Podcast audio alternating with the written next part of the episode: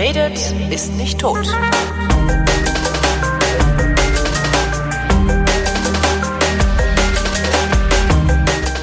Willkommen zum Geschichtsunterricht einer Koproduktion von Vrindt und DLF Nova und aus Köln zugeschaltet ist wie immer Matthias von Hellfeld. Schöne Weihnachten. Ich grüße dich. Hi.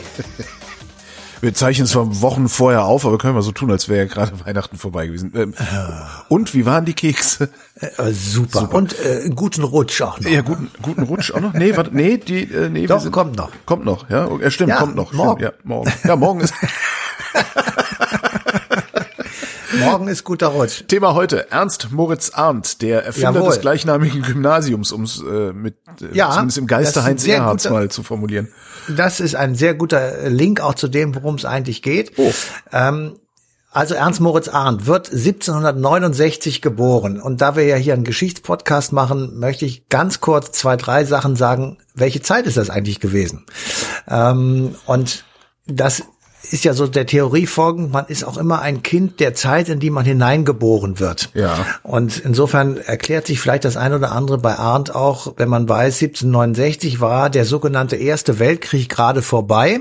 Da fragst du mich jetzt sofort, wieso? Der ist doch 1914. Hä? Genau. Genau. Ähm, kleiner Hinweis, äh, 1756 bis 1763 wird im Grunde genommen auf der ganzen Welt gekämpft. In Europa nämlich, in Nordamerika, in Indien, in der Karibik und auf nahezu allen Weltmeeren. Beteiligt sind Preußen, Großbritannien, Österreich, Frankreich, Schweden, das Heilige Römische Reich Deutscher Nation, Spanien und viele Fürstentümer. So. Haben die sich die damals eigentlich auch alle schon so drüber lustig gemacht, dass ausgerechnet die Deutschen sich Heiliges Römisches, Römisches Reich Deutscher Nation genannt haben? Oder war Nein, das die haben sich nicht drüber lustig gemacht, sondern das war für die ein Ordnungssystem, Mhm. das kaum einer richtig wahrgenommen hat. Ähm, Das, das war nicht so, ähm, dass jeder immer sagte, das Heilige Römische Reich Deutschland. Das haben ja alle gesagt, der deutsche Kaiser. Ja. Ähm, Und insofern, als es dann zu Ende war, hat auch kaum jemand sich beschwert. Das war 1806, also kurz danach. Insofern ähm, war es aber trotzdem über viele Jahre, nämlich seit Karl den Großen, ähm, ein, ich sag mal, Ordnungszusammenhang in der Mitte des europäischen Kontinents. Ähm, ob der jetzt gut funktioniert oder nicht, ist ein anderes Thema, aber er war jedenfalls vorhanden. Ich finde den Namen halt so albern, darum äh, zucke ich dann immer zusammen, wenn du damit kommst. Ja. Ja, aber das Heilige Römische Reich, ohne den Zusatz deutscher Nation, war die Idee, ich sag's mal nochmal, es ist jetzt im Schnellgang, ja, als Karl der Große 800 gekrönt wurde, glaubten die Menschen der Bibel. Und in dieser Bibel steht, wenn das vierte Weltreich untergeht, ist das Ende der Welt da. Und das vierte große Weltreich war das Römische Reich. Deswegen wurde Karl der Große römischer Kaiser, damit das Reich nicht untergeht. So, und daraus wurde dann eben das zu verheiligende oder heilig gemachte römische Reich, dessen Kaiser, erster Kaiser Karl war, später war es Otto der Große und ab 1350 ungefähr ähm, wurde der deutsche König immer automatisch vom Papst zum römischen Kaiser gekrönt. Hauptsache, das Damit Reich besteht Welt- weiter. Ja. So ist es. Und das war eben, äh, ich sage jetzt mal Hexenglaube oder keine Ahnung, jedenfalls so war es halt. Wie so, ist es denn eigentlich kommen- heute? Also ich meine, die müssten ja eigentlich müssen die ja immer noch diese Angst haben und irgendwo muss ja immer noch so ein bisschen Heiliges Römisches Reich sein, oder? Nein, wir haben ja zwischendurch die Aufklärung gehabt und viele andere intelligente Dinge, die uns davon befreit haben, ehrlich Das- okay. gesagt, dass wir das jetzt nicht mehr glauben. Also die Welt geht nicht unter, bloß weil es in der Bibel steht, sondern äh, die geht aus anderen Gründen unter, möglicherweise aber jedenfalls nicht deshalb. Ähm, also, äh, ganz kurz gesagt, dieser Erste Weltkrieg heißt deshalb so oder heißt bei vielen Historikern Erster Weltkrieg, weil er eben äh, auf so vielen Teilen der Welt gleichzeitig stattgefunden hat. Ähm, in Preußen sagen sie Dritter Schlesischer Krieg, in Nordamerika the French and Indian War, in Frankreich la Guerre de la Conquête, in Spanien Oc- Occupation Britannica de Manila, nachdem die Briten auf den Philippinen eingefallen sind und schließlich in Indien ist es der dritte kanadische Krieg. So, ähm, du siehst also die Welt sozusagen in einem Globalisierungsschub, weil der Krieg gegen einen bestimmten Kombatanten musste nicht unbedingt in Europa ausgetragen werden, sondern konnte auch gegen seine Kolonien zum Beispiel geführt werden, konnte um Hegemonien in anderen Kontinenten geführt werden. Und schon warst du verwickelt in einen gewaltigen Krieg, der im Grunde genommen die ganze Welt ähm, ja, wie soll ich sagen, ähm, beeindruckt hat. Und das Ergebnis im Übrigen, auch das noch kurz gesagt, war eher lächerlich.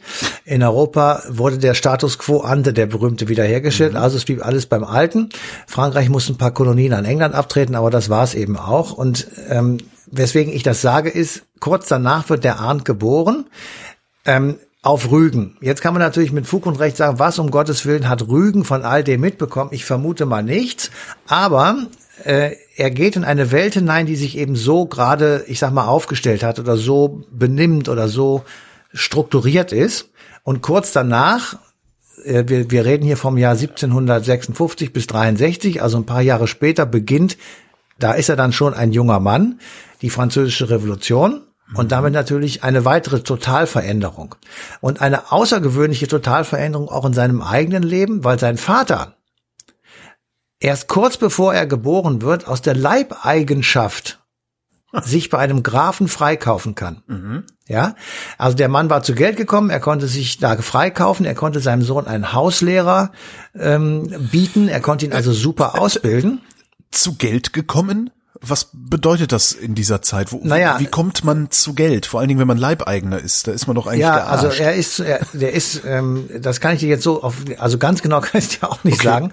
Er hatte jedenfalls genügend Geld zusammenbekommen und verdient und geerbt oder jedenfalls hat er es bekommen, um sich äh, bei dem Grafen freizukaufen und hat immer noch genug übrig, als dann sein Sohn geboren wurde, dem einen eigenen Hauslehrer zu äh, bieten Aha. und ihn anschließend auf ein Gymnasium zu schicken. Also ähm, der Mann, also Ernst Moritz Arndt jetzt, bekommt eine, äh, ich sag mal, einen wunderbaren Start zunächst einmal ins Leben, in die Wiege gelegt. Und er kommt eben in eine Situation hinein, in der seine eigene Familie, seine Herkunftsfamilie sich von Dingen befreit, die den Mann später sein ganzes Leben lang eigentlich begleiten wird. Mhm. Also er wird äh, eine seiner großen Schriften äh, wird sein eine eine ähm, Schrift gegen die Leibeigenschaft in Pommern und äh, in der ähm, preußischen also in den preußischen Gegenden, was ihm totalen Ärger mit dem Adel einbringt und mit äh, Leuten, die eben Leibeigenschaft noch haben. Also ähm, insofern ist das ein Charakteristikum, glaube ich jedenfalls, seines Lebens. Das zweite ist, er hat ein Studium hingelegt. Das kann man wirklich nur als ein Studium Generale bezeichnen. Also evangelische Theologie, Geschichte, Erdkunde, Völkerkunde, Sprachen und Naturwissenschaften. Also ist so ein Typ, der, ich sag mal, ein totaler Allrounder ist.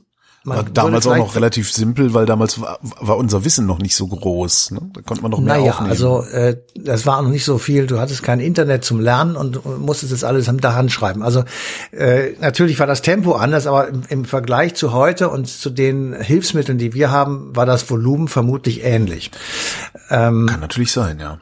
Ja, also cum grano salis so ungefähr. Ja, aber ähm, ich meine, die Naturwissenschaften waren noch nicht ganz so weit. Ne? Also das ist schon Damals. Naja, aber es war einfach schwerer zu vermitteln. Du hattest keine Hilfsmittel, du hattest nicht, du konntest und nicht. Du hattest noch jede Menge Religion.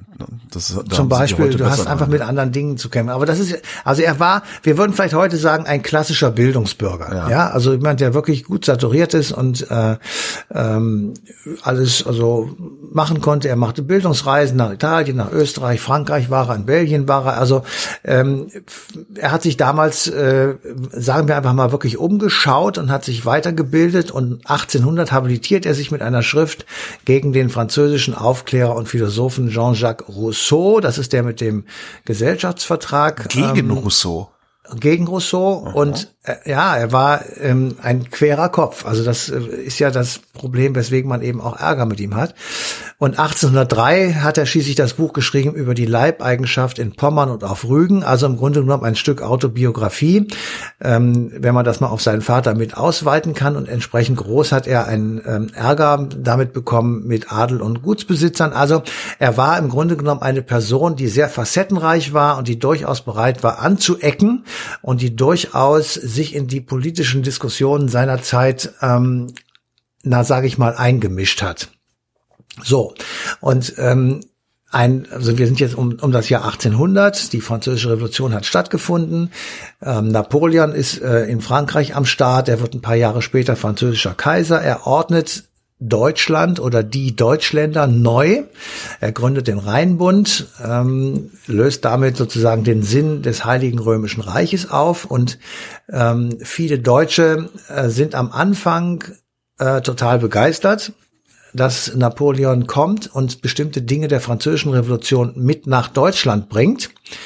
Andererseits aber wird die Anwesenheit der Franzosen zunehmend als Besetzung und Besatzung empfunden. Und zu dieser, zu dieser Ecke gehört auch Ernst Moritz Arndt, ähm, der die französische Besetzung ähm, wirklich ähm, mit harten Worten und mit ganz furchtbarer, fast schon fanatischem, religionsartigen äh, Kultstatus versieht und sagt, also wir müssen uns von denen ähm, wegbewegen. Also ich habe hier bei Wikipedia so ein, zwei Zeilen gefunden. Darum lasst uns die Franzosen nur recht frisch hassen.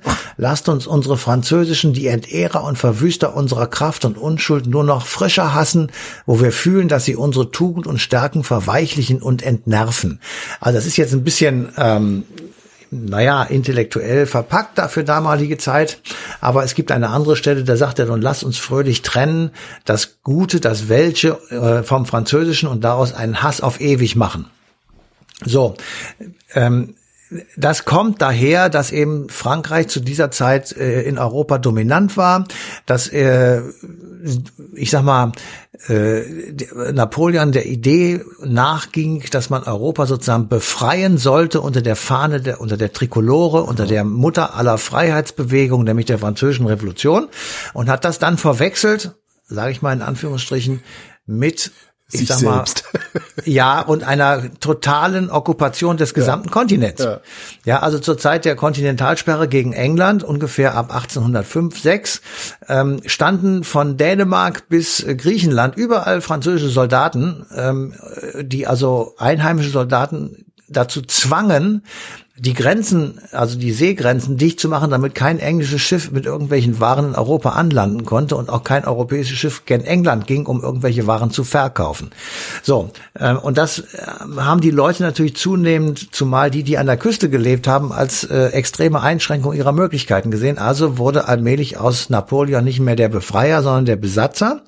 Und das wiederum hat eben in Deutschland zum Beispiel diese Nationalbewegung sehr stark ähm, äh, konstituiert und mitgemacht. Und an der war eben Ernst Moritz Arndt extrem stark beteiligt. Ähm, er war sogar hinterher Abgeordneter der, äh, der Paulskirchenversammlung, also der, äh, dem, dem Versuch, einen einheitlichen deutschen Nationalstaat zu gründen. Und er verfasste eben sehr viele Texte, die sozusagen intellektuell diese Nationalstaatsgründung ähm, na, begründen und anfeuern sollten. Ähm, und er geriet damit in das Visier äh, jener Kräfte, die die Nationalstaatsgründung auf jeden Fall verhindern wollten, nämlich alle die Monarchien, mhm. die sich beim Wiener Kongress 1814-15 geschworen haben, diese alte vorrevolutionäre Ordnung, die ohne Nationalstaaten ausgekommen ist, nämlich nur mit Monarchien, wieder zu restaurieren, also wiederherzustellen. Und jeder, der dagegen wetterte, der geriet in so eine Art Rasterfahndung. Man nannte das damals Demagogenverfolgung. Aha. Und wurde dann ähm, eingesperrt, er kriegte Berufsverbot. Ähm, Arndt musste 1826 seine Professur niederlegen und wurde erst 15 Jahre später vom preußischen König rehabilitiert. Er musste also 14, 15 Jahre sozusagen ja vom Daumen im Mund leben. Ähm, und ähm, er war tatsächlich jemand, der also keineswegs auf der Sonnenseite alleine war. Eben, wie gesagt, weil er die Nationalbewegung unterstützte, weil er, ich sag mal, massiv den Franzosenhass schürte und als zweites, und das muss man eben auch sagen, ähm, er war tatsächlich ein starker Judenhasser. Ähm, er hat äh, schwere antisemitische äh, Dinge von sich gelassen. Ähm, er warnte sozusagen vor der jüdisch-intellektuellen Verschwörung. Ähm, ob es nun Juden sind oder getaufte oder eingesalbte Juden, ähm, all das ähm, sei also bei, in seinem Metier in der Literatur schon sehr gut zu ähm, ja bemerken, welch ein äh, Zitat sagte da äh, freches und wie heißt es wüstes Gelärm verursachen würden. Ähm, sie würden jegliche menschliche Staatsordnung und ähm, als Albernheit sozusagen ver, ja ver, lustig machen, sich darüber lustig machen und ähm, er dockt an an die äh, Legende des Ahasverus, der also unstet über die Welt laufen muss, weil sie damals angeblich Christus umgebracht hätten. Ähm, also im Grunde genommen ein, ein Anti-Judaist, ähm, der äh, am liebsten die Juden aus Deutschland heraus. ist schon irre, ne? so, so ein intelligenter Typ kriegt dann aber die Kurve nicht. Ja. ja, und das hatte dann verbunden mit den Franzosen, die er das Judenvolk genannt hat. Und ähm, damit ist sozusagen, ja, wie soll ich sagen, ähm, damit sind zwei seiner ähm, Vorurteile und seiner Dinge einfach äh, zusammengekommen und es ist sozusagen der andere Teil dieses Ernst Moritz Arndt, der auf der einen Seite eben ein äh, Kämpfer für den deutschen Nationalstaat war, der aber auf der anderen Seite eben ähm, jemand war, der wirklich gegen die Franzosen in einer Art und Weise gehetzt hat, die einem heute noch den Atem verschlägt und eben außerdem auch ein schwerer Anti-Juda ist oder Antisemit, wie du willst. Ähm, also der blutsmäßige Antisemitismus, den gab es damals noch nicht, ähm, aber eben Judenhasser war er auf jeden Fall. So, und jetzt kommt das Problem sozusagen, ähm, äh, wir sind in Greifswald, da ähm, gibt es eine Universität, die heißt äh, Ernst-Moritz-Arndt-Universität. Haben die dann nicht gerade, ähm, haben die nicht gerade umbenannt oder da, Die das, heißt Ernst-Moritz-Arndt-Universität äh, und irgendwann kommen Studenten auf die Idee, mal nachzugucken, wer das eigentlich ist ja. und stellen dann also fest, äh, dass ähm, Arndt eben das ist, was wir gerade gesagt haben und sie fangen dann an, also mal so ein paar Zitate herbeizuführen. Sie kritisieren, dass Arndt die deutsche Sprache benutzt hat, ähm, um einen Überlegenheitsanspruch gegenüber anderen Staaten, vor allem ähm, Franzosen, herzukonstruieren. Ähm, er hat äh, laut Meinung der Studenten und Dozenten äh, gegen die sogenannten Ostjuden polemisiert, das hatte ich ja gerade schon mal gesagt, die also ähm, eine unreine Flut sein, äh, die den germanischen Stamm unrein machen würden und Volkscharaktere passten nicht zueinander. Also er sei aber eben noch ein schwerer äh, Judenhasser gewesen. Es könne nicht sein, dass also, ähm, ich sag mal, diese Universität in Greifswald seinen Namen weiterhin trägt. Man müsse das jetzt auf, auf der Stelle ändern und damit haben sie einen Prozess in der Zivilgesellschaft in Gang gesetzt, den ich tatsächlich vorbildlich finde. Also ich finde das gut, ähm, dass man, egal welches Ergebnis das jetzt gebracht hat, ja. Äh, zunächst immer darüber redet, wer ist eigentlich der Namensgeber dieser Straße, dieser Universität, dieses Gebäudes, was weiß ich. So. Und ähm, dann, wenn man weiß, was das ist, wer das war, was in diesem Gebäude passiert ist, was ähm, der Mensch beabsichtigt hat und so weiter, dann kann man sich überlegen, ist das eigentlich noch zeitgemäß? Ja. So, und die Greifswalder haben eine wilde Diskussion gehabt und haben erst gesagt, nein, wir belassen das so. Und dann mhm. haben sie einen zweiten Anruf, äh, Anlauf genommen, da wurde entschieden, nein, wir belassen das nicht so. Ähm, sondern nennen sie jetzt einfach nur noch Universität Greifswald. Und ja. der Namenszusatz, ähm, der, der findet nicht mehr statt, der wird also abgelehnt und abgelegt. Und ähm, damit ist sozusagen ähm, äh, ab, ich sehe es gerade hier, ab dem 1. Juni 2018 ähm, hat, äh, ist das in Kraft getreten ähm, und äh, der, das Ganze heißt jetzt die offizielle Bezeichnung Universität Greifswald. Ähm, man könnte aber den Namen, also wenn es irgendwie sich ergibt und wenn es sinnvoll ist für bestimmte Veranstaltungen noch dieser Universität vorstellen. Also Ernst Moritz Arndt, Universität Greifswald, das ginge bei bestimmten Anlässen noch, aber ansonsten mhm. eben nicht. So, und ich finde das ehrlich gesagt ähm, eine gute Entscheidung, zumal ähm, wir und das muss man sich jetzt wirklich auch immer klar machen, in welcher Zeit was stattfindet. Das haben wir ja am Anfang schon gesagt. Wir sind gerade dabei oder wir erleben gerade, wie Antisemitismus, Judenhass und auch Gewalt und Terror gegen Juden, ähm, ich sag mal, wieder zunimmt oder zunehmen. Und wir mhm. da uns erstaunt angucken und sagen, wie? Da läuft einer, wie jetzt in Halle geschehen, äh, Anfang Oktober äh, 2019, auf die Synagoge zu und fängt dort an, also in aller Öffentlichkeit am helllichen Tage einen Anschlag zu initiieren. Das ist Gott sei Dank schiefgegangen, aber ähm, es war so, ja, und ähm, wir müssen uns jetzt einfach nochmal hinsetzen und sagen, ähm, wir brauchen bürgerschaftliches Engagement, um uns offenbar noch einmal damit ja. zu beschäftigen, wie das eigentlich damals war und was wir eigentlich für eine Verpflichtung daraus ableiten müssen. Und in diesem Zusammenhang ist es extrem wichtig, wenn so etwas passiert wie in Greifswald, dass wir einen der Mentoren, sage ich jetzt mal, dieses intellektuellen Antijudaismus ähm, ja noch viel Shop mehr. Ne? Das ist ja sogar noch viel mehr. Das ist ja nicht nur, der hat ja nicht nur äh, Judenhasserei betrieben, sondern halt wirklich, wie du schon sagtest, äh, die deutsche Sprache benutzt oder missbraucht. Ja. Andere Volksgruppen, also gruppenbezogene Menschenfeindlichkeit hat der eigentlich in Sprache gegossen, ja. wenn man so will. Ne? Ja. Und damit und muss man sich dringend auseinandersetzen. Genau, gerade das wir. Ist gut. Ja. ja, eben. Und das ist gerade gut, dass man das jetzt macht. Und das ist auch gut, dass mit dem Ergebnis so jetzt klar ist, nein, wir distanzieren uns davon. Ja. Äh, der Namenspatron, den wir da hatten, das ist nicht der, den wir jetzt weiterhin behalten wollen. Wir können uns ja auch mal einen anderen aussuchen, aber so muss man das machen. Und so sollten es sich auch andere Städte und Gemeinden und ähm, Menschen sozusagen zu Herzen nehmen und zu sagen, ich lebe hier in einer sowieso Straße. Wer war das eigentlich? Und ja. da wird, würde man vermutlich ähm, äh, Hitlerstraßen und Göringplätze und so, die gibt es nicht mehr, aber ähm, vielleicht noch ein paar andere, wo man einfach sagen kann, ist das eigentlich wirklich zeitgemäß, dass der jetzt ah. hier so erwähnt wird oder geehrt wird? Das ist diese fragwürdigen Kasernennamen, die es da noch Zum so Beispiel. gibt und alles. Ne? Und das ist, ich finde das ganz interessant. Ich habe, es gab, äh, es gibt so einen, so einen Autor, Max Czolek heißt der. Der hat ein Buch geschrieben, das heißt Desintegriert euch. Anlässlich dieses Buches hatten wir den interviewt beim, beim, bei Radio 1 damals. Und äh, der hat gesagt, ich weiß nicht mehr genau, woher er kam, aber was mir hängen geblieben ist, ist, dass er sagt, wir leben in einer postnationalsozialistischen Gesellschaft.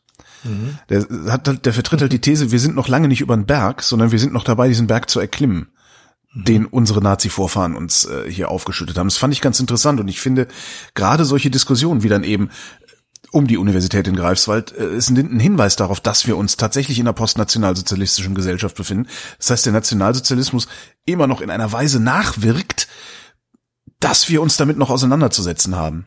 Finde ich ganz ja. spannend. Und daran sieht man es, finde ich, an solchen äh, an sowas sieht man es und, und das ist einfach der, der Berg, äh, über den wir gehen müssen, der ist so groß, dass es einfach eine gewisse Zeit dauert, bis man ihn über, äh, überschritten oder erklommen hat. Ja.